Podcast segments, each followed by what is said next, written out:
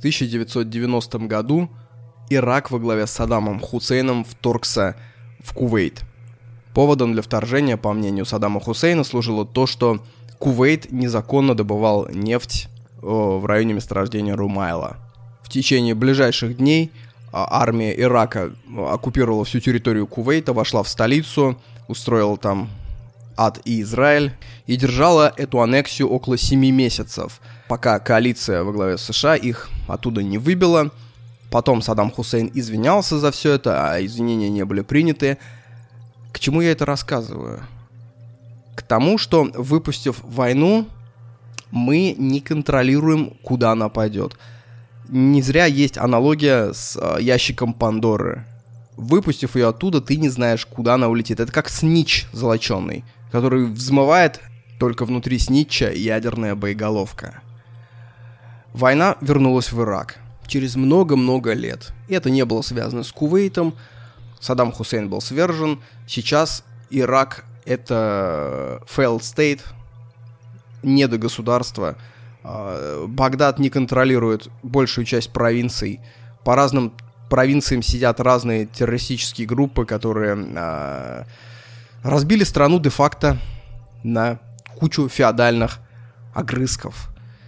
На севере Ирака есть э, иракский Курдистан, который тоже не подчиняется Багдаду. Да, собственно, Багдад не подчиняется Багдаду.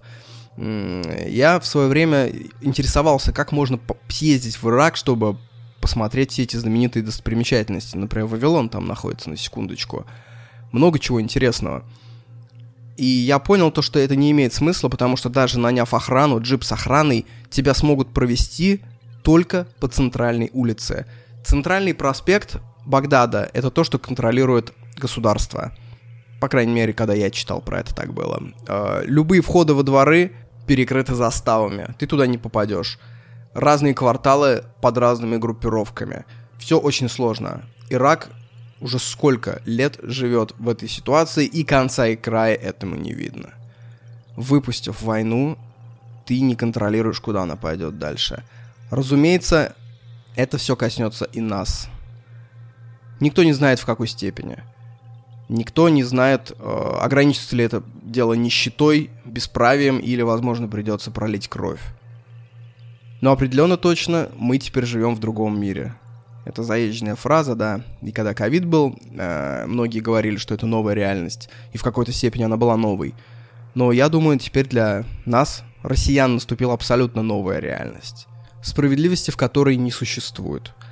Когда э, союзники бомбили Дрезден, во время Второй мировой, никто не спрашивал конкретно тебя, в чей дом попал снаряд. Не спрашивали, а ты за Гитлера или против Гитлера. Никто это не спрашивал. Снаряд, снаряд демократ. Он не различает правых, левых, пацифистов, милитаристов. Он просто бахает, оставляя после себя воронку. Я все это говорю с тяжелым сердцем, потому что в этой новой реальности жить не хочется. Мне больше по душе вот та вот реальность, которая была и в этом смысле совершенно неважно, пишете ли вы посты в социальных сетях о том, что вы осуждаете войну, осуждаете агрессию, или вы радуетесь тому, что Донбасс сидит не под бомбежками, это уже не важно. Великий бог войны вышел из своей коробочки. Теперь мы должны уворачиваться от его ударов секирой. Уворачиваться все вместе. Для себя я лично решил то, что надо оставаться человеком в любой ситуации. Надо помогать надо помогать друг другу. И мне такое замечание хочется сделать. Если вы озабочены тем, что происходит э, в Киеве, Харькове и других украинских городах, э, мне кажется, лучше предложить людям там реальную помощь, чем писать им «Ребят, вы знаете, у меня сердце кровью обливается, что у вас происходит. Мы так виноваты». Людей, которые сидят под бомбежками в метро, мне кажется, это только раздражает. Надо писать сухо чем могу помочь. Я могу сделать это, это, это. Я могу прислать там такую сумму денег, например, там на крипто кошелек твой. Или я могу, например, принять тебя где-то, если вы живете в другой стране, где нет войны. Ну, собственно говоря, людям нужна реальная помощь. Антивоенные лозунги это, конечно, очень хорошо, но многие люди, мне кажется, сейчас их восклицают в такой тайной надежде, что где-то это будет записано, что это убережет их от выпущенного демона. Это как бы такая, знаете, расписка. Я был против этой войны. Смотрите, пожалуйста.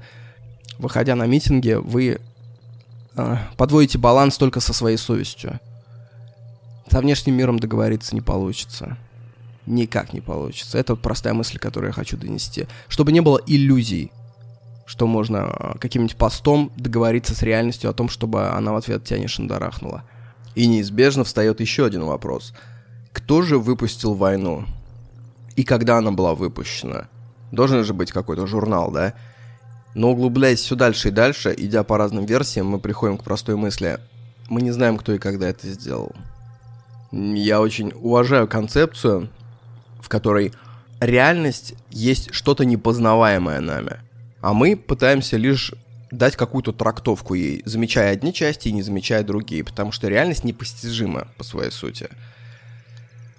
И по этой концепции получается так, что почему началась война сейчас на Украине? Потому что якобы до этого э, Донбасс был под бомбежками украинских войск, и украинцам было в целом на это пофиг. Окей. Почему он был под бомбежками? Потому что в 2014 году туда зашли наемники. Окей, почему они туда зашли? Потому что жители Донбасса в целом не были против них. Окей, а почему они не были против них? Потому что местные жители не приняли Майдан. Окей, почему они его не приняли? И вот так вот, уходя все глубже и глубже, мы получаем такую шизофреническую путаницу, мы получаем абсолютно нераспутываемый какой-то клубок, в котором получается, что правы все – и вот тут, тут я хочу сказать еще одну мысль. Главный враг человека — это идея. Именно из-за идеи происходят войны. Не потому что э, людям очень уж хочется воевать друг с другом, а потому что одна идея входит в противоречие с другой идеей. Идея о русской нации от Владивостока до Киева входит в противоречие с идеей украинской нации о том, что Донбасс должен быть перевоспитан и украинизирован. Именно на стыке этих двух идей и э, создается то самое напряжение, то самое электричество, которое громыхнуло молнией. Но одновременно идея — это же благо человечества. Благодаря идее мы имеем тот уровень развития, который мы имеем сейчас. Это все родилось из-за идеи, из-за идеи отмены рабства, из-за идеи о том, что христиане не должны воевать с друг другом, Э, из-за идеи о том, что знания должны передаваться свободно и бессословно. Любая идея есть благо и есть одновременно зло. Французская революция принесла нам блестящую идею наций, но нация, она автоматически привела нас к мысли о том, что нужны призывные армии. Если у нас есть всеобщее избирательное право, значит, каждый мелкий член нации должен встать в ополчение. Так началась эпоха ужасных призывных армий рекрутских, когда население целиком граблями вымарывается, собирается в одну кучу, и эта куча затем идет на другую кучу. Средневековые войны, напомню, они были немножко иначе, там воевали в основном наемники. Если вы взглянете на этот конфликт, на эту войну, которая идет сейчас, то две группы людей, они по сути сражаются на стыке своих идей. Лично друг другу у них никаких противоречий нет. Никто ни у кого не украл корову. Никто ничего не сделал. Просто одна идея столкнулась с другой идеей. И когда мы видим войну двух идей, у нас первое инстинктивное желание рассудить, какая из идей более справедливая.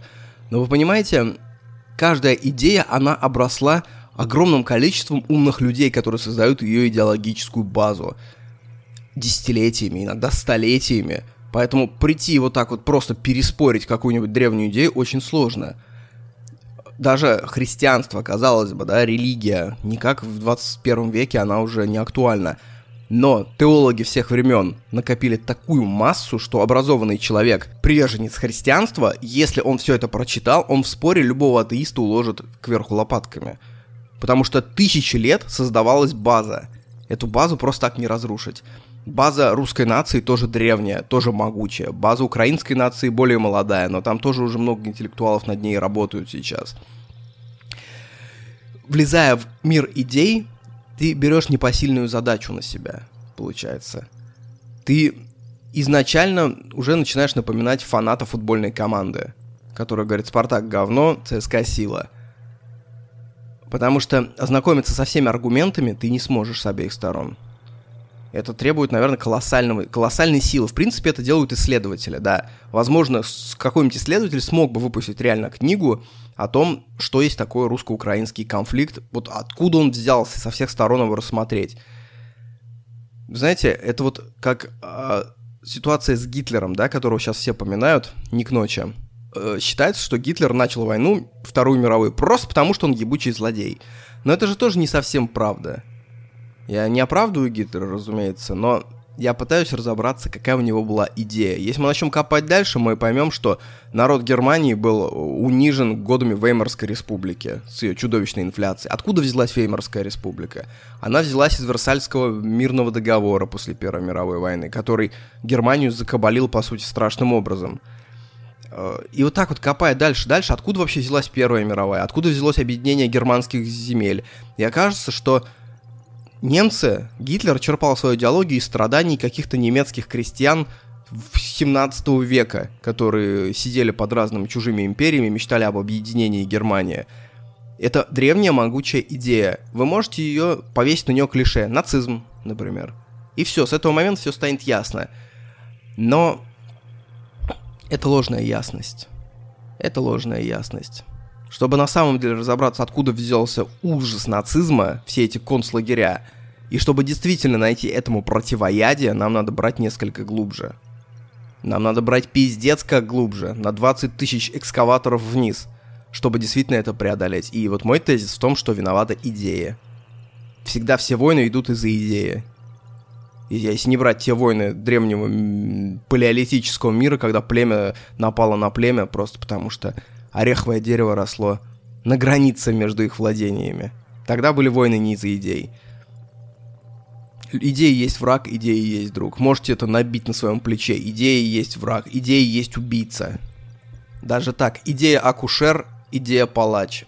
И, соответственно, людское и человеческое должно пойти из той мысли, что в своем бытовом общении мы должны отступить от идей, от любых идей.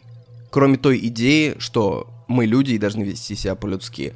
Например, я скажу про себя. Я э, противник бесконтрольной миграции из Средней Азии, но это не значит, что со своим дворником-таджиком я буду разговаривать плохо и вести себя по-скотски. В первую очередь, он передо мной человек.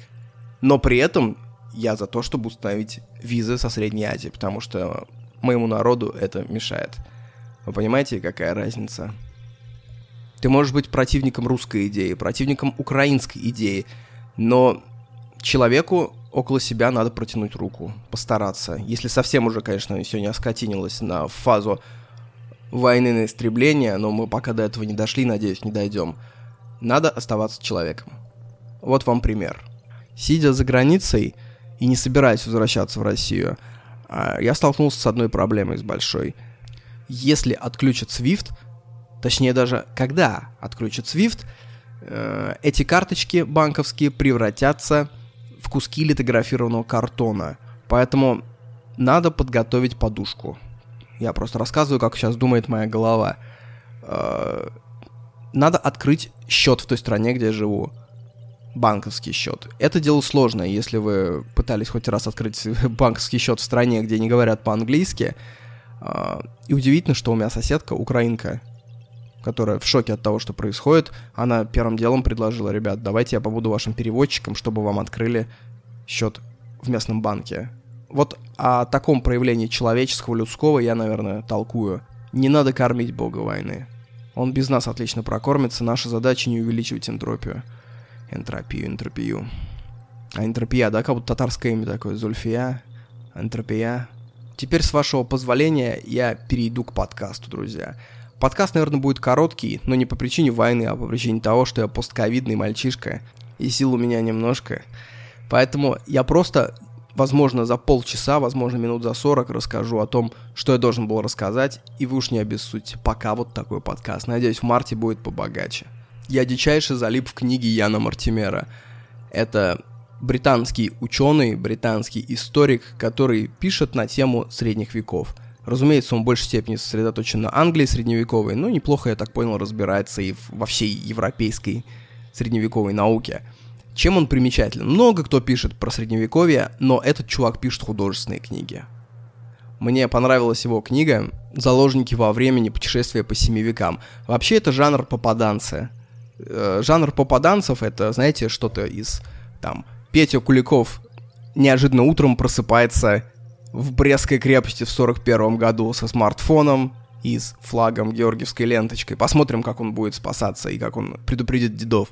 Вот это такая э, литература низкого жанра считается. Детектив-то считается низким жанром, а уж литература про попаданцев, я ее избегал всеми силами. Но Ян Мартимер интересен тем, что пи пи пися, пиша, делая книги про попаданца, он очень сильно согласуется с исторической наукой. И это такой, знаете, игровой способ захавать побольше средневековья, чтобы не утомляться чтением манускриптов. В, в наше время это самое то, мне кажется. Там в чем сюжет? Чума. 14 век, 1300 какой-то год. Кстати, я заметил, что я почему-то в голове путаю 1100 года с 1300, а 1200 с 1400. Может из-за того, что они четные и нечетные, но прям в голове у меня все время путаница. Я не могу четко осознать эту границу. Возможно, это Альцгеймер. И вот, он пишет о каменотесе, который идет с братом посреди чумного Экзетера. Экзетер-Сити, такой город в Англии. И они возвращаются с заказа к себе в семью. Ну и, соответственно, он показывает, как выглядит просто чумная средневековая Англия. И дальше происходит такое событие, немножко спойлер, Условно говоря, каждый следующий день они будут проживать ровно через 99 лет. То есть они живут в 1340 году, следующий день у них начинается утром 1439.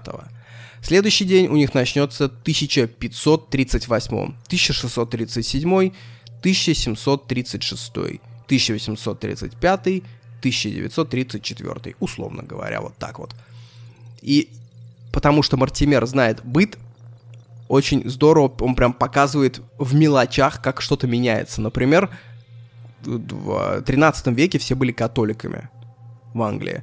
Никакого протестанства не было. И потом, перемещаясь в, дальш... в дальнейшие века, он показывает, как каменщик вот этот, он же истый католик, Дева Мария, Богоматерь. И он сталкивается с тем, что англичане стали еретиками вокруг. То есть, не отходя от своего родного дома на километр, он стал еретиком – вот и все. Потом он описывает, как появилось курение все в 18 веке. Что, говорит, они держат между собой какие-то колбочки, и оттуда идет дым. И в заведении, говорит, страшный дым горелого сена, говорит. Меня начало тошнить, и, а всем нормально. То есть, представляете, был такой период в истории человечества, называемого курение. Сейчас он заканчивается. Сейчас мы смотрим на курение в заведениях э, справа справа налево. Мы такие, это было, то есть многие из нас там путешествовали в какие-то дикие страны, где до сих пор курят. Вот я был в Иордании, они там, например, курят в автобусах. Я тоже закурил. То есть это необычное ощущение, сидя в переполненном автобусе рядом с людьми, просто ставишь сигарету и просто закуриваешь. Это экзотика. Мы смотрим на это справа налево, а он смотрел слева направо. То есть как человек до эпохи курения смотрит на эту эпоху, которая тогда входила только в моду. И все дальше отдаляясь по времени, герой чувствует все большую и большую тоску. Это прям читается, этот мир ему не нравится. Он замечает, как все меньше и меньше свободы становится. Вот удивительно, да? Мы-то считаем, что мы чем дальше, тем свободнее, но на самом деле мы даже не замечаем, насколько мы не свободны. Государственные границы, паспорта, кредитные рейтинги. Во многих странах Европы ты сейчас не можешь даже разжечь просто костер ты не можешь сходить на рыбалку. Для этого для всего нужны лицензии, разрешенные места, костры только в костровых местах. То есть ты не можешь сесть на живописном обрыве и пожарить мясо. Этот человек, путешественник во времени, он застает введение налоговых деклараций. Он застает перепись населения. То есть то, в чем мы привыкли жить, и что мы как бы нас не напрягает для человека старого времени, это, конечно, узда, которая его опоясывает. И настолько меня этот Ян Мартимер захватил, что я тут же начал читать его остальные книги. И на, э, перешел к книге «Века перемен». А в каком-то году задали людям вопрос, как вы считаете, в каком веке человечество сильнее всего изменилось? И там буквально 99,5% людей ответили, ну как вы думаете, в каком? В 20-м, конечно, да. Электричество, атомная бомба, интернет, телевидение. Оставшиеся 0,5% назвали другие века. И что забавно, эти 0,5% имели исторические степени. То есть люди, очевидно, знают больше, чем средний обыватель. И они назвали другие века. Потому что мы же в конце концов задали какой вопрос? Мы не спросили, в каком веке больше всего изменилась техника. Мы спросили, как больше всего изменилась человеческая жизнь. И вот Ян Мортимер идет с тысячного года, с тысячи первого года и доходит, соответственно, до 21 века. И в каждом веке он пытается вычленить то самое главное, что появилось. Опять-таки, не в плане техники, а в плане изменения человеческого строя. Ну, лично я, например, считаю, что больше всего человеческая жизнь изменилась в эпоху неолита, когда э, охотники-собиратели начали превращаться в оседлых земледельцев. Это настолько поменяло человеческую природу, что изменилось буквально все – изменилась речь, изменилась психология, изменились сексуальные предпочтения. Я не помню, в каком подкасте я обозревал книгу про историю секса, и на самом деле блестящая книга, которая показывает, что вообще брак, супружество, как мы его сейчас видим, это оно появилось при переходе от э, собирателей к земледелию, потому что когда ты э, охотник-собиратель, никакого смысла в браке нет. Никакого э, резона в ограничении секса тоже нет. Более того, а древние племена, они вообще не осознавали связь между сексом и рождением ребенка. Ну, в конце концов, проходит 9 месяцев. Вот я трахаюсь, как это связано с тем, что через 9 месяцев женщина рожает? Это нам кажется очевидно, на самом деле это, ну, вообще не очевидно. И была такая версия, то что женщины рожают детей, женщины беременеют, потому что их наполняет священный дух прошлого. Закачивают в них туда ребенка. То есть секс тут ни при чем. Соответственно, не было вопросов, кто отец биологический. Сейчас нам этот вопрос кажется вопросом чести, а тогда, но, собственно, по большому счету, э, унижение это же социальный конструкт, да? То есть уни- уни- воспитывать чужого ребенка это унизительно, э, потому что нам так сказали. На самом деле в этом никакого унижения, конечно, нет. И в прежнем обществе, когда не было культа биологического отца, были просто общие дети в племени. То есть совершенно без разницы, э, кто он и чей он генетически. Более того, детям это давало больше пользы, потому что в нашем обществе отец может уйти, мать может забрать ребенка, она может оставить его без отца, отец может избивать мать. А, в том обществе у ребенка было 20 отцов, 30 отцов, каждый из которых считал, что это в принципе его ребенок. Но мы отдалились от темы. Так вот, в каком веке произошли самые масштабные изменения? И он начинает с 10 века, с 11. И, знаете, даже любителям истории там будет что почерпнуть. Многие из этих вещей я вообще не знал. Кстати, касаемо предыдущей книги, там была очень крутая деталь одна. А, каменщик, который делал э, фигуры ангелов для соборов, поведал инсайдик. Как вы думаете, чьи лица они вырезали ангелам и разным библейским героям, которые они делали для соборов? Ну, это же очень естественный ответ. Очень угадываемый интуитивно своих друзей и близких. То есть те лица, которые мы сейчас видим в средневековых соборах, скорее всего, это не просто абстрактные лица, это чьи-то матери, чьи-то дочери, чьи-то сыновья и лучшие друзья. Просто безымянные каменщики, им сказали сделать лицо. Ну, они такие, ну а что это будет за лицо? Ну, давай по бате своему сделаю. Согласитесь, это дает немножко другой взгляд на средневековый собор. Ты немножко с другим ощущением будешь теперь рассматривать эти лица. Ну так вот, переходим к изменениям по векам. Мало кто вообще знает то, что вся эстетика средневековья — это рыцари, геральдика, замки. Это все появилось в веке в 12 только. То есть с распада Римской империи там в 6 веке до 12 там 600-700 лет ничего этого не было. Раннее средневековье не средневековье. Это до сих пор была Римская империя. Упадшая, распадшая, деградировавшая. Они пользовались римскими деньгами, римскими дорогами. Они даже строили свои дома по римскому канону. И массовое средневековье, такое эстетическое средневековье, которое мы его знаем, оно началось в веке в 11-12. Или, например, взять ордена, монашеские ордена, францисканцы, доминиканцы, которые сделали Европу такой, какой она есть сейчас. Это все появилось в 13-14 веках. Этого ничего не было. Как они образовались? Жил условный Франциск где-нибудь в Аквитании. А, и он был страшным мотом. То есть все отцовские бабки тут же все уходили на эль и на вино. Но потом кто-то ему показал Аристотеля, который тогда очень активно переводился с арабского, тогда же была реконкиста. То, что арабов сгоняли из Испании, и оставались огромные библиотеки, и впервые Европа столкнулась с гигантским количеством текстов по медицине, по математике, по алхимии, по тысячам тогдашних наук. И все это переводилось. Очень много Аристотеля, очень много Платона. И это была прям культурная революция, это был взрыв. Возрождение Европы началось именно тогда, веке в 12 где-то, за, ну, за 200 лет до эпохи Возрождения как таковой. И вот этот Франциск поначитался, значит, Платона и понял то, что э, надо быть на стыке христианства и древнегреческой этики. И он организовал орден бродячих монахов. То есть это что такое? Это общество грамотных людей. Это такой прообраз университета. Знаете, э, это университет на колесах, который постоянно перемещается, дает занятия, за тобой ходит гигантское количество учеников, ты устраиваешь батлы с другими схоластами в разных городах Европы, причем набиваются полные я не знаю, где они тогда, в, пабах, в барах, в ресторанах, где они устраивали эти батлы, на улице, скорее всего. Просто на улице, просто как сейчас где-нибудь в Нигер, в Детройте просто флексят над бочками, так где-нибудь в 12 веке, где-нибудь в Сицилии люди батлили по всем основным тезисам христианской веры. И вот до нас это докатилось в 2015 году, когда была эпоха батлов у нас рэп. У нас же это ушло далеко за рэп. У нас даже некоторые перестали в рифму читать, потому что э, у нас это был уже не рэп, у нас это было некий диспут, то есть дискуссия общественная, которая была задушена и запрещена.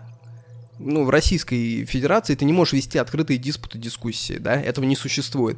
Поэтому это выдавливается в какие-то другие сферы, например, в рэп-батлы. И люди обсуждали вопросы, ну, которые не обсуждают в Европе и в Штатах на этих батлах, потому что там есть парламент, где люди обсу- могут обсудить эти вещи, а у нас улица, только улица тебе дает ответ на этот вопрос. Вот это все, я думаю, началось как раз в веке в 12-м. Батлы с халастов. Попутно создавались корпорации рыцарей. Рыцари тоже появились в веке в 12-м, потому что очень сильно укрепилось феодальное общество. До этого, вот он описывает буквально вот тысячный год и тысячесотый. Тысячный год Англия – действует там 30-40 церквей.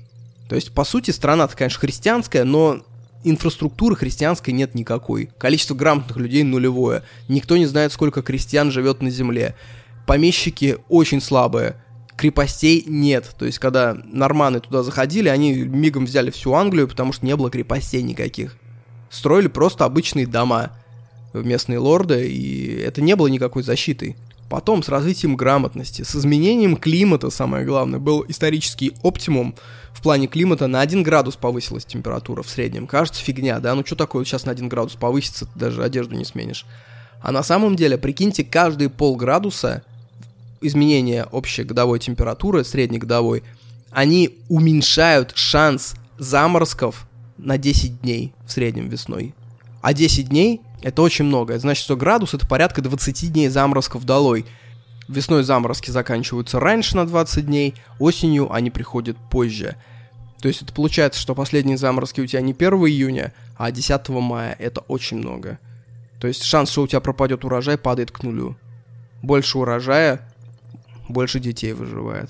Эти дети рожают еще больше детей. Начинается вал осушения болот. Начинается корчевания пней. Это начинает создаваться та Европа, которую мы знаем. Европа лесов, Европа племен, Европа бро- бродячих министрелей, друидов, фей, энтов. Вся эта Европа начинает исчезать, уступая место капитализму, который нарождается именно тогда. И это буквально сто лет. Появляются еще через там в 1200-х годах появляются рыцарские ордена которые работают уже вместе с Папой Римским. Очень сильно усиляется влияние Папы Римского. До этого это был какой-то чиновник, которого назначал император Священной Римской империи. Не путать с обычной Римской империей, это разные образования.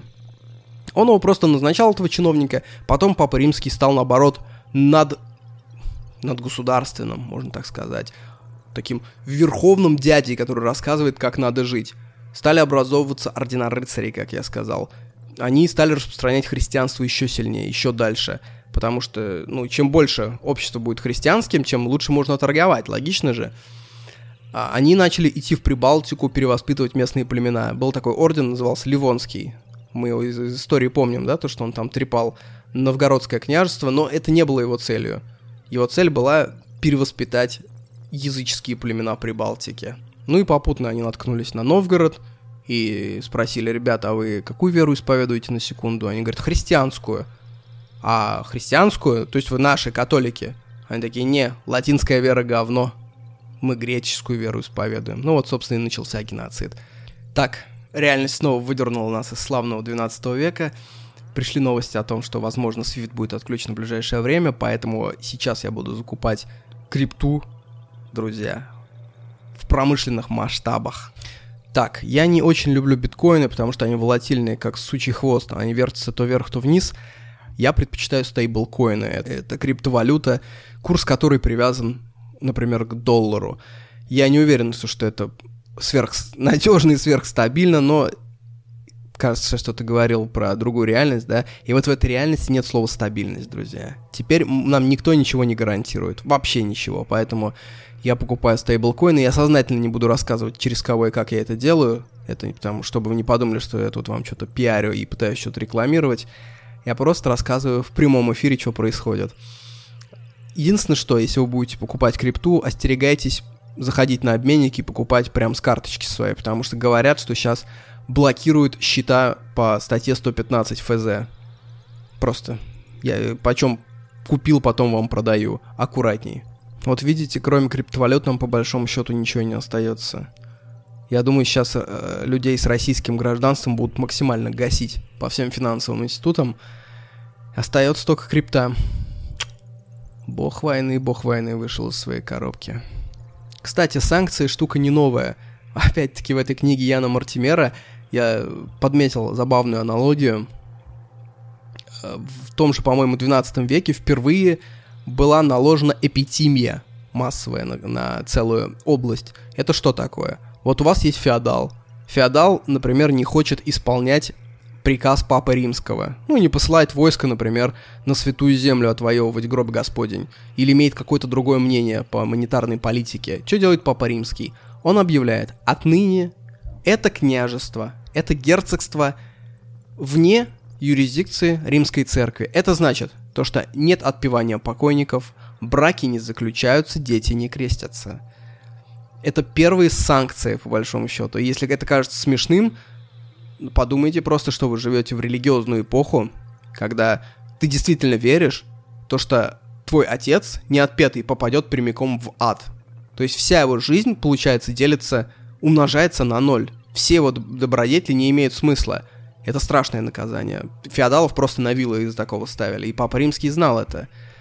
Вот. Теперь у нас... Нас отключают не от божественного благословения, нас отключают от Свифта. В общем, советую книгу, я ее не дочитал еще, сейчас запоем читаю. Еще, кстати, интересное замечание о феодализме. По книгам, по сериалам мы имеем такую картинку в голове, что рыцари между собой постоянно воевали. Королевства были постоянно в войне, только искали, как кого завоевать. На самом деле война работает не так. Как бы это ни звучало неблагородно, в войне чаще всего бьют слабых. То есть король нападет на соседнее королевство только при том условии, что он гарантированно его победит. Никто не, никогда не сражается в природе с равными соперниками. То есть это вот даже мысль о том, что, слушай, ты что маленьких обижаешь? Найди себе равного соперника. Она антиприродна по своей сути. Животные никогда не бьются с равными соперниками. Они всегда нападают на слабых. Потому что это естественно. Ну какой дурак из трезвого рассудка будет нападать на равного себе? Равные не дерутся. Поэтому первым делом все королевства, в их ДНК была зашита простая такая мысль, что надо всегда казаться сильнее, чем ты есть. Надо всегда раздуваться. То есть, не дай бог тебе сказать, что ты бедный, слабый, ослабленный. Это касалось любого рыцаря. Вот отсюда, мне кажется, и взялась, собственно, маскулинность. Вот сейчас многие пытаются ее отрицать, на самом деле за ней стоит же гигантская база историческая. То есть, если ты выглядишь слабым, шанс того, что на тебя нападут, увеличивается в разы. Это вопрос твоего выживания. Насколько ты кажешься агрессивным, ядреным и готовым дать отпор. Uh, условно там какой-нибудь Долгополов в природе был бы уничтожен и экстерминирован моментально, потому что он всем своим видом показывает, что он слабый. Долгополов антиприроден. Ну да ладно, то про Гитлера, то про Долгополова. Нормально, да, разброс подкасте? Еще, знаете, я что подметил? Недавно, лежа днем после болезни, я чувствовал себя гадко, потому что, ну как так, разгар дня ты лежишь. И я понял то, что есть один архетип. Вспомните фильм «Властелин колец», когда они бросили кольцо в Родруин, и все израненные были э, забраны с э, скал славы орлами, и потом они просыпаются, Фродо, Фродо просыпается в залитой солнцем спальне, и к нему входят и Леголас, и Гимли, и все его карифаны, с которыми он шел. И он имеет право лежать. То есть мы имеем право лежать, когда мы, с нами что-то случилось. То есть нам как будто нужно разрешение на то, чтобы полежать. Это, я думаю, часть невроза человека часть цивилизационного невроза, потому что моя кошка, она лежит целыми днями, потому что она может себе позволить. Она абсолютно спокойна, у нее нет в голове никаких часиков, что надо что-то делать. А у нас эти часики отключаются только после того, как по ним шандарахнешь. То есть человеку нужно разрешение в виде болезни, чтобы отдохнуть. Просто отдохнуть, полежать, не активно отдохнуть, не читать умные книжки, не путешествовать, а просто лежать и чилить. Сначала ты должен заболеть. Желательно получить инвалидность. То есть у нас многие люди, я подозреваю, что упахиваются сознательно до потери пульса, как говорится, до болезни настоящей, чтобы потом получить этой болезнью разрешение отдохнуть. У меня в закоулках лежит еще в закромах одна книжка, но она настолько крутейшая, несмотря на то, что там всего 160 страниц, то что я, если начну ее обозревать, это еще минут на 25, но силы меня покидают. Поэтому давайте так, я ее обозрею в марте. Не хочется ее, знаете, так по касательной огибать. Хочется прям ворваться в нее, в это мясо, в этот арбуз просто зубами разворошить. А пока что все мысли только о текущей ситуации. Надеюсь, в марте будет что-то более жизнеутверждающее. Ну, смотрите, что я могу сказать. Чтобы сохранить психику, надо рассматривать всю эту ситуацию как игру. Как бы это ни звучало, может быть, цинично. Потому что войну ты не остановишь, а свою кукушку сберечь надо. Потому что это единственный ценный актив, на самом деле. Это здоровье и это связи. Потому что деньги, они, ну, исчезают прямо сейчас у людей. Люди копили-копили, и прямо сейчас все их деньги исчезают. И если вы еще этого не заметили, ну, до вас-то дойдет, я думаю. То есть, что такое игра? Игра — это состояние, когда ты не даешь событиям слишком большую значимость. Ты понижаешь их рейтинг, например, с 5 баллов до 2 баллов — когда в игре тебя грабят, и ты теряешь игровую валюту, ты нервничаешь, конечно, на то она игра. Но ты не устраиваешь из этого вселенской трагедии. То есть надо банально спокойно сесть и подумать, так, вот я такой вот игровой персонаж, у меня вот такие характеристики. У меня была вот такая цель, я к этому шел, сейчас это невозможно. С какой стороны мне следует ждать удара от этой ситуации жизненной? Ты примерно прикидываешь свои слабые стороны, да. Если ты, например, э, военно обязанный, и ты не хочешь идти воевать, твоя первая задача — обезопасить себя от призыва. Ну, я так рассуждаю, да? Потому что если тебя призовут в армию, вообще остальное все не имеет смысла для тебя. Ты будешь играть уже в чужую игру. Если у тебя, например, ты пьешь какие-то таблетки, ты должен подумать так, ага, вероятно, эти таблетки скоро кончатся в Российской Федерации, она перестанет закупать, поэтому ты идешь, закупаешь таблетки. Или находишь аналоги или сходишь на другую схему, или если ты давно хотел сделать какую-то операцию, э, которая влияет на твою жизнь, возможно, стоит рассмотреть, чтобы сделать ее побыстрее, пока это возможно. Глаза. Возможно, стоит сделать глаза. Пока есть деньги, пока деньги не превратились в тыкву, ты идешь, делаешь лазерную операцию. Если есть какие-то активы, которые баснословно быстро горят, например, рубли под подушкой, лучше их во что-нибудь превратить. Все-таки. Потому что что-нибудь лучше, чем ничего. И вот так вот, играя в игру, ты, в принципе, в какой-то момент понимаешь, что ты уже не беспокоишься. У тебя появи- появляется какая-то иллюзия контроля над своей жизнью, что ты что-то решаешь, что ты делаешь. Вот у тебя есть близкие, да, например. Ты можешь их тут обезопасить, тут ты можешь подстелить соломочки, тут ты можешь накопить ресурсов, перевести их в более безопасный формат. И когда ты занимаешься этим, в принципе, все вокруг начинает казаться тебе просто декорациями игры такой, знаете, э, эскапизм через целеполагание. Это то, над чем мы смеялись над бизнес-тренерами, над всякими, которые предлагали всю жизнь свою так рассматривать. Но в мирное время это маргинальный подход, потому что, ну, собственно, мы живем, мы наслаждаемся. Сейчас это подход естественный, чтобы сохранить силу духа. Ну и, конечно, оставайтесь людьми. Ну, прям очень прошу, оставайтесь. Я стараюсь остаться. Не ликуйте, не злословьте. Если увидели злословие у другого, старайтесь его поправить. Не плодите зло, сейчас это абсолютно лишнее. Это касается и украинцев в том числе. Понятно, что сейчас вы никаких добрых чувств к нам не испытываете, но если вы будете стигматизировать все население России, что он должен сдохнуть за все эти преступления, вы невольно этим толкаете его к Путину, которого вы так не любите. Получается же так, да? Потому что очень много людей на самом деле сейчас ошарашены, и они ищут какую-то точку опоры. Если весь мир будет им кричать «Ах ты мразь! Ах ты гнида! Я тебя сейчас растопчу!» Он побежит к первому попавшемуся гаранту, гаранту картины мира. То есть к человеку, который даст ему какую-то картину мира. Это будет, это будет Путин. Просто немножко думайте наперед. То, что ведя себя по-человечески, мы в конце концов приближаем мир к здоровой точке. Это то, что мы можем сделать. Наша цель каждого из вас – стать гарантом стабильности для себя и для семьи, для близких. Как помните в «Властелине колец» кричал Гэндальф, кто бы ни прошел через эти ворота, вы останетесь на местах. Вот какая бы проблема ни зашла в твою жизнь, ты останешься на местах. Ты просто будешь ее решать. Спокойно, как в игре, без суеты, что бы ни прошло через эти ворота, ты останешься на местах. Бомбежки, вторжение войск, оккупация, отключение свифта, нищета, потеря работы – с чем-то столкнется каждый из нас. Мы будем стоять на местах. Мы никуда не двинемся, и мы постараемся сделать так, чтобы мы прошли эти годы, и потом не было повода сказать, вот тогда-то и тогда-то я повел себя как мразь. Вот тогда-то и тогда-то я подставил человека. Я развивал злобу, я повышал уровень ненависти, я вел себя некрасиво, чтобы такого не было. Это, конечно, я себе говорю, в первую очередь.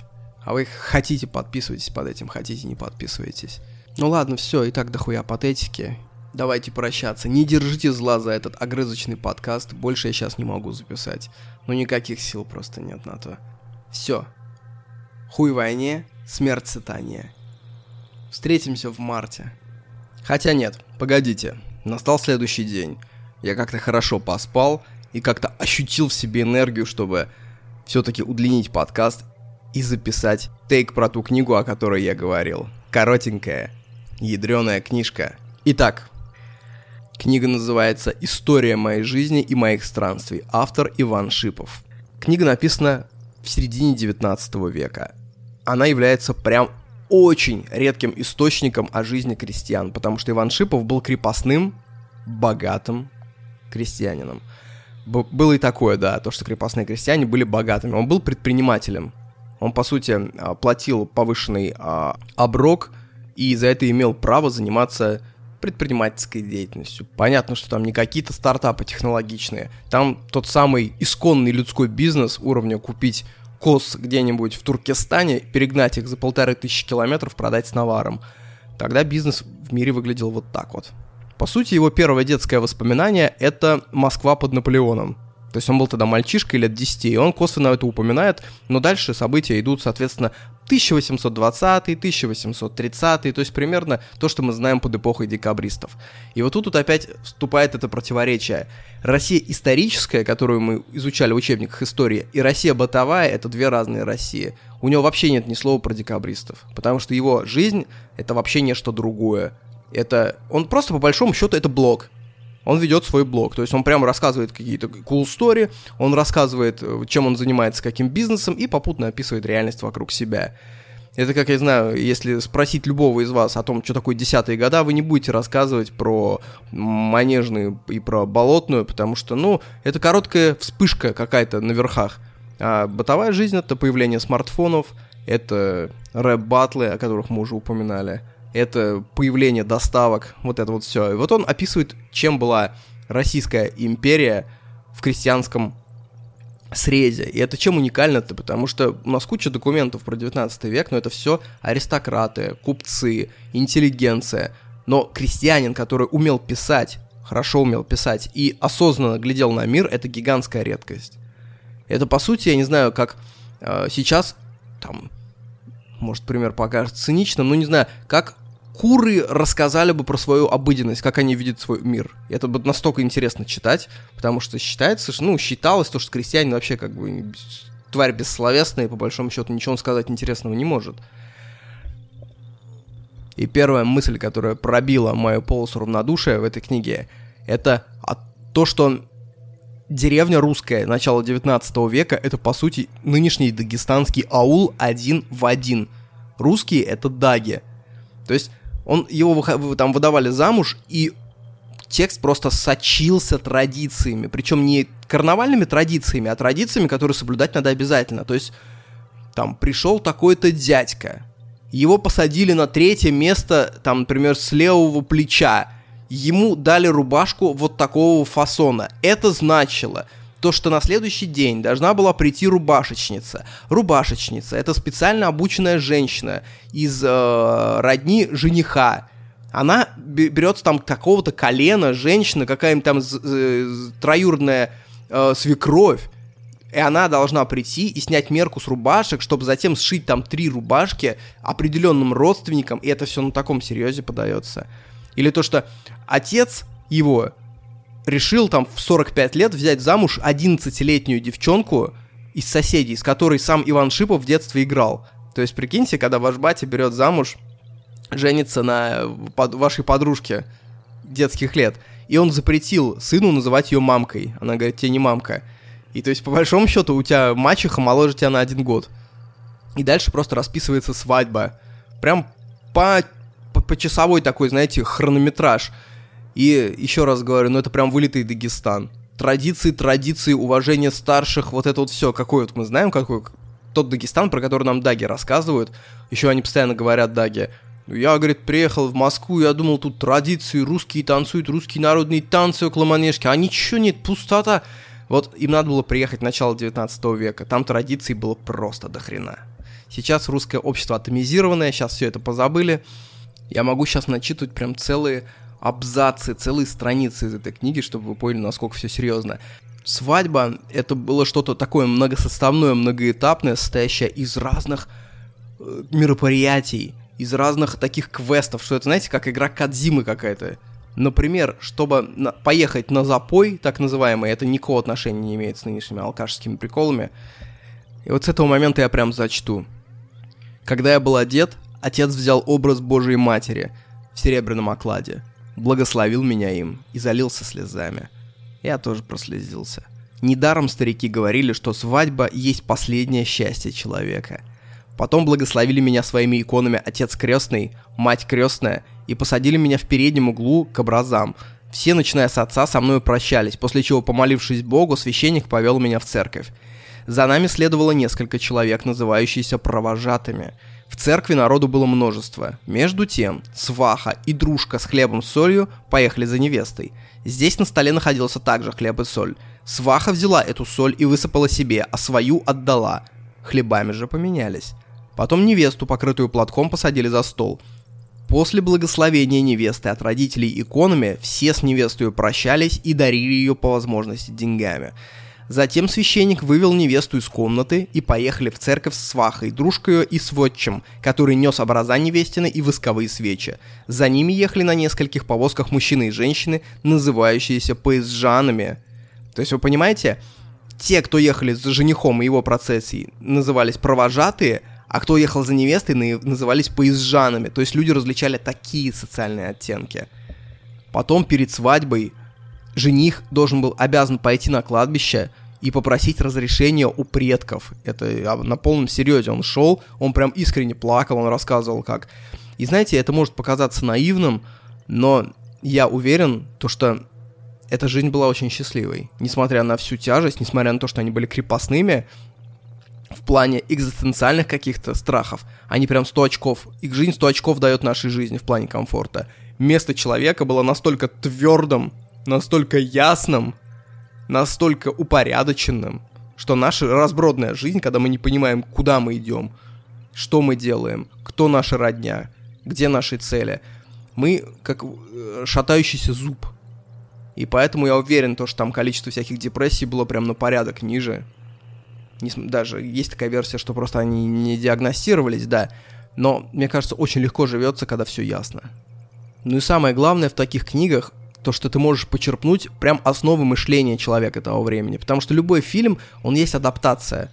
Смотря фильм про французскую революцию, ты смотришь по большому счету историю нынешнего времени. Как современные люди себе это представляют. Это как, знаете, в средневековье Э, когда рисовали всякие образы древнего мира, они рисовали их абсолютно в средневековых декорациях. То есть у людей не было представления, что люди из античного мира как-то выглядели и как-то размышляли иначе, чем современные. Вот у многих людей сейчас тоже такого представления нет, поэтому я считаю, что смотреть любой фильм по прежней эпохе, ну, это дело бесполезное, ты никак туда не погрузишься. Декорации нарисованы, но даже лица актеров, даже манера держать фейсбилдинг то, что называется, как они держат лицо, где у них лежит язык, сверху прижимается к небу, или снизу, или сбоку. Это все было иначе. Вы никак прежнюю эпоху не поймете. А вот книга тех времен — это единственный шанс что-то понять. Например, вот такая вот небольшая деталь.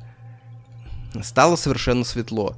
По обеим сторонам ровной дороги возвышался большой чинаровый лес, в котором какая-то птица пела странным заунывным голосом. И я думал, не предвещает ли она мне смерть?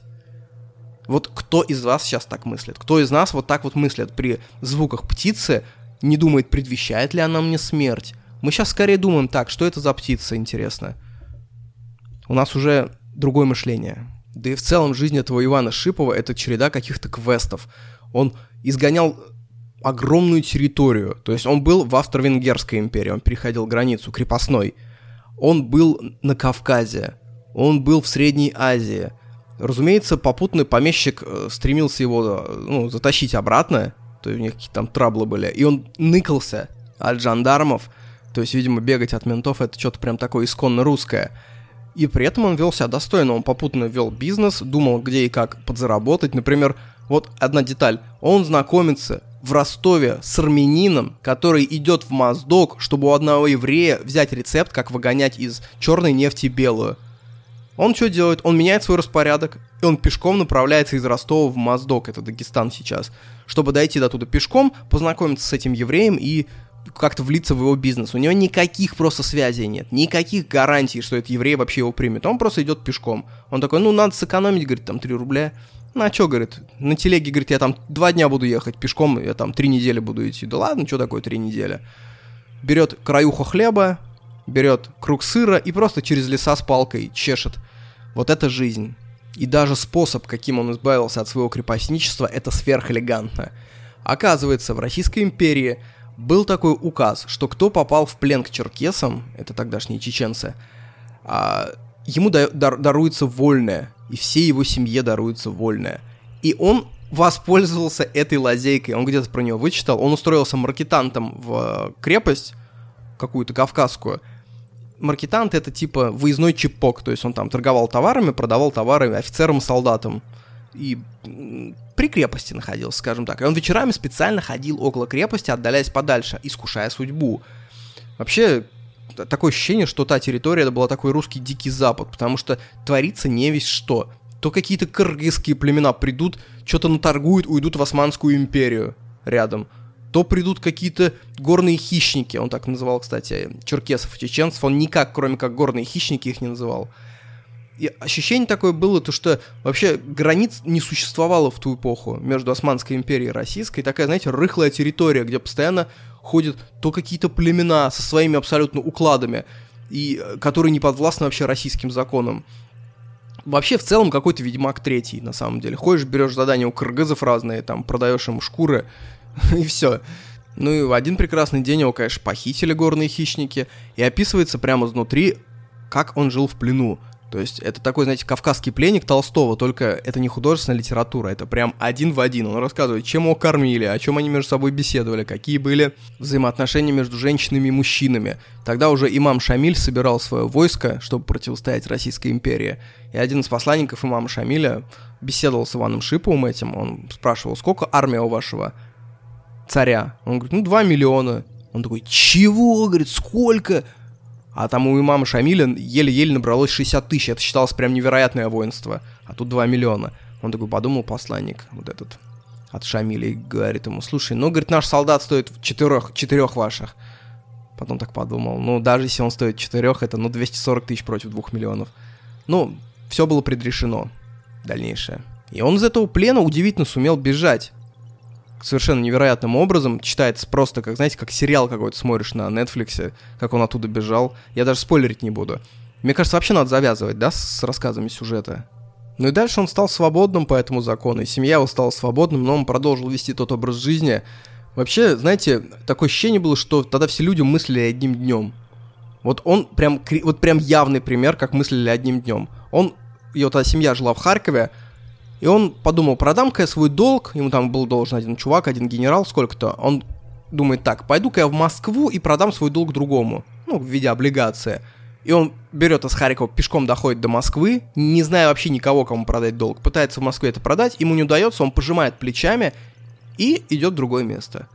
Да у нас любой бы чувак бы, любой бы бизнесмен просто с ума бы сошел от нервов, если бы ему пришлось пешком идти из Харькова в Москву, не имея никаких контактов и никаких гарантий. А, мы такую жизнь позабыли, и, возможно, вот этот новый мир, который наступает сейчас, мир без гарантии, о котором я говорил, возможно, это возврат к этой эпохе этот Иван еще мне понравилось. По пути из Харькова в Москву его чуть не зарезали молдаване в какой-то корчме, они его украли, и каким-то чудом они его не зарезали. И он так спокойно об этом рассказывает. А после Москвы он такой, М, пошли слухи о том, что будет русско-турецкая война. Так, мне нужно в Кишинев. Там, наверное, сейчас будут мутки какие-нибудь прикольные. И он пешком из Москвы в Кишинев. И вот эта вот жизнь, она похожа на какую-то собачью жизнь. В хорошем смысле этого слова собачью. Жизнь такую одним днем, без забот. Вот при этом он же голодал. То есть он часто останавливался просто в полях. Ночью идет, идет, ну, завернулся в шинель, лег спать. Или, например, он из Москвы в Питер на Тарантасе ехал. Тогда это был обычный способ перемещения. Тарантас это такая обтянутая какой-то клеенкой э, телега, и он ехал зимой, в феврале, было минус 20, он ехал в легком демисезонном пальтишке. Вот вы представляете, Тарантас едет со скоростью, ну, километров 6-7 в час. Из Москвы в Питер, обтянутый в клеенк, ну, по сути, на свежем воздухе ты едешь в осеннем пальтишке. Вот я недавно намерзся в Стамбуле. Я при- представляю, что это такое. Точнее, даже я не представляю, как можно не умереть от холода. А он как-то не умер. Но при этом он знал молдавский, кыргызский, польский, украинский, еще какой-то язык. Он знал, по-моему, 10-15 языков. Простой крестьянин, который просто якшался с этими людьми, что опять подтверждает тезис, что учить какой-то язык бесполезно просто так. Попадая, попадая в среду, ты его выучишь прям моментально. Если от этого зависит, сегодня ты спишь там в корчме или в поле, ты быстро научишься на любом языке говорить. Хоть на санскрите. И при этом это очень социальная жизнь. То есть кажется, что мы сейчас очертили вокруг себя круг в виде нашего инфопузыря и компьютера и сидим в офисах, и все такие, ну, спокойная жизнь. На самом деле она очень нервная, потому что жить в обществе это лучшее лекарство от тревоги, по большому счету. Потому что общество это лучшая страховая компания, потому что в обществе тебе не дадут пропасть. Никогда. Если ты уж совсем не намерился пропасть, если ты хоть чуть-чуть отталкиваешься от общество все равно тебя потянет наверх. При этом он очень толерантен к неудачам – Сейчас у нас что-нибудь не получилось одним днем какая-нибудь задача, мы уже психуем. А он мог месяц идти, еще раз скажу, в какой-нибудь Харьков пешком, чтобы вернуть долг, а подойдя к дому должника, узнать то, что он умер и долг не вернуть. И он говорил так, ну, дела божьи. И шел дальше. Вот отсюда, мне кажется, рождалась религия, потому что она... Вот сейчас почему у нас религия гибнет? Не потому, что там наука что-то разъяснила, наверное, даже, а в том дело, что из жизни у нас исчезла спонтанность. Когда ты живешь одним днем, очень важное значение приобретает удача. Повезет тебе сегодня, переночуешь ли ты там в открытом поле, или ты тебя приютит какой-нибудь торговец, и ты будешь в нормальном кругу спать, на нормальной кровати. Вернут ли тебе сегодня долг или не вернут. А спонтанность — это суть человеческой жизни. Где нет спонтанности, где слишком много упорядоченности, там человек начинает гаснуть.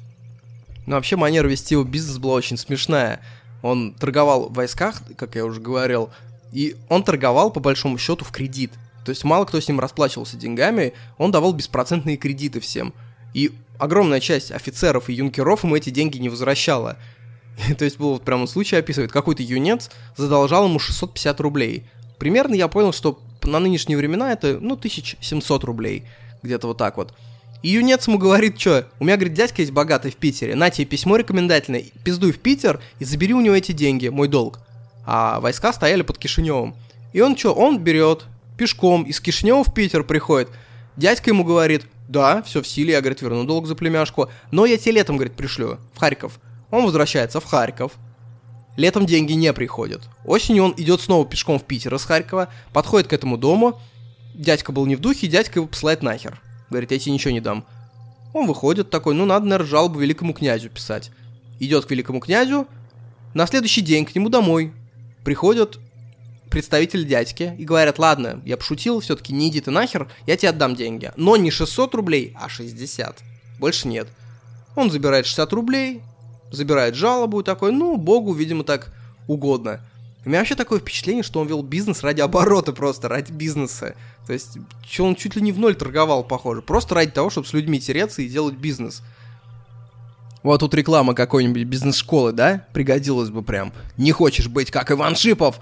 Поступай в бизнес-школу. Ту-ту-ту-ту-ту-ту в какой-то момент его попутно устроили э, управляющим на завод какой-то. Он работал там полгода, потом прежний должник пишет, так, я разбогател, говорит, иди ко мне возвращай долг. Он бросает завод нахрен, идет возвращать долг. Попутно он проходит мимо Саратова, такой, ага, тут какие-то крутые молельные места. И он делает крюкан такой на 150 километров, заходит и молится. Он постоянно заходит в какие-то паломнические молельные места, в разные пустоши, обители, монастыри. От этого такая хорошая хаотичность, и прям читаешь, и прям праздник на душе. Но в конце книги вообще ждет сюрприз всех, кто будет ее читать. Я сейчас полирну, можете прослушать следующие секунд 20, а то и 50. Короче, в конце книги Иван Шипов так. Слушай, какое сейчас время? Смотрит на часы такой. Время совершить паломничество в Иерусалим. Он садится на корабль, и он плывет по Средиземному морю, и с каждым днем он приближается к тому городу, где я сейчас живу. И в конце концов он останавливается, высаживается в городе за 200 километров от меня, за 200 километров от Анталии. И вы представляете, я это читаю просто вечером. Все это начиналось, напомню, как дневник крепостного крестьянина в России. И он приходит ко мне в Анталию. Я в какой-то момент читаю, думаю, боже, он сейчас просто сядет на такой-то автобус, он просто доедет до района Каньялты, он сейчас просто пойдет, и просто я сейчас услышу... Барин, это я, Иван Шипов. И в итоге он доезжает до Иерусалима, и там дальше такой travel блок начинается. Зачитайтесь. И вы знаете, мне прям очень жалко, что он умер этот дядька. Я думаю, он бы вообще удивился, зная то, что его жизнь, его обычного человека, он же абсолютно обычным человеком себя считал, что его жизнь мы сейчас обсуждаем на аудиторию десятки тысяч человек, я просто это рассказываю вам, и он оживает. Я думаю, он бы удивился очень сильно. Вообще бы он удивился всему. Я бы хотел, чтобы он был жив, чтобы ему было там 250 лет, да, сейчас где-то, я бы его прям вызвал к себе в Турцию, я бы накормил его едой, которую он никогда не ел. Я бы ему рассказал про современность. Я бы я бы с ним в приставку бы играл, просто мы бы сидели. Он бы мне рассказывал всякие cool story, обогатил бы меня выражениями разными.